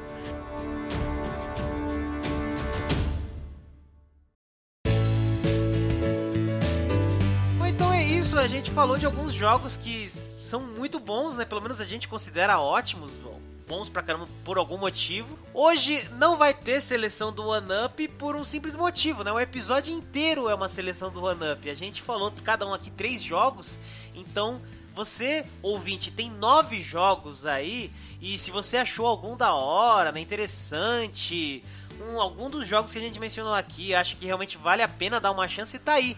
Nove jogos, cada um com a sua temática, com o seu gameplay, né, a sua, o seu estilo diferentes. Então, tá aí jogos que você talvez não tenha ouvido falar, mas valem muito a pena serem jogados por N motivos e eles, a não ser o do Caça-Fantasmas, né, que eu acho que é o mais complicado de encontrar dos que a gente falou, todos os outros são muito fáceis de você achar em qualquer loja digital e inclusive para celular, no Ephemerid tem para celular, para mobile e enfim, né? Ou você pode procurar na loja do Paulo Coelho também, né? enfim, né? a gente não recomenda, a gente sempre recomenda por vias oficiais, legais, né? Então, é, mas é isso. é, eu falei um aí que quase o Wild Guns né, é um jogo bem antigo, a menos que você queira jogar o, o remaster, é modo, modo emulador, né? Então, ou se você tiver um Super Nintendo, sei lá, corre atrás da fita. Aí, ó, aí, ó. E tem aquela Feira dos Pássaros que acontece em Carapicuíba, só não vou falar o nome da loja porque, né? Então. Mas Carapicuíba aqui em São Paulo, né? Feira dos Pássaros. Quem ouve 99 Vidas sabe, então é só Lá talvez você ache. Agora, agora que você, o que o Wallace falou de emulador, eu queria, queria deixar mais um, um recado adicional. Um, um, dos jogos que eu fiquei bem em dúvida de falar aqui foi o Mr. Bones, que é do Sega Saturn. É um jogo bem obscuro, mas assim, é um jogo musical e eu achava muito legal porque é scroller, 2D, tinha musical, é, é uma caveira de um tocador de blues, assim, um cara começa a tocar uns tambor lá do mal e todas as caveiras levantam com o olho vermelho e, e, e não. Só que assim, tipo, eu fui jogar e o jogo não é tão legal assim quanto eu lembrava, tá ligado? Então, é, ele não entrou aqui, mas fica uma menção rosa aí se você quiser testar também, né? Falando em emulador, pega o Sega certo, pega lá Mr. Bones. A trilha é muito boa, que é jazz, um monte de blues, mas é, não entrou aqui, né? Então, cara, só pra é daqueles jogos que fica na memória. É, fica na memória dos 15 anos, né? Você já vai falar, ah, entendi por que, que eu gostava assim. Assim, ele é bem difícil, pelo menos em, em, defesa do jogo, ele tem uma dificuldade alta, mas uma vez que você passa o jogo, ele fica. Você entra no Options, tem um level select. Então, não é tão injusto. Mas é um pouquinho Dark Souls, assim, dificinho. E tem umas cutscenes dele tocando blues lá, com a caveirinha. Tem, ele chega numa acabando encontra um bluseiro cego lá que ensina ela a tocar blues. Algumas coisas legais, mas enfim, confira aí por sua conta isso. Ou veja no YouTube o Mr. Bones aí completo, alguém salvando. Mas é isso então, por hoje é só. Acompanhe a gente aí nas redes sociais, procura, considere tornar-se um apoiador, um colaborador do podcast One Up pra gente continuar o nosso trabalho maravilhoso que a gente faz com muito amor e gosto, porque a gente acha bacana. E é isso então, muito obrigado a todos, muito obrigado. Wallace, Fábio, meus macacos velho da casa, só tem nós, nós três aqui, a cúpula do Onamp. então, é isso, acabou, deu, foi, terminou. Adeus. Tchau.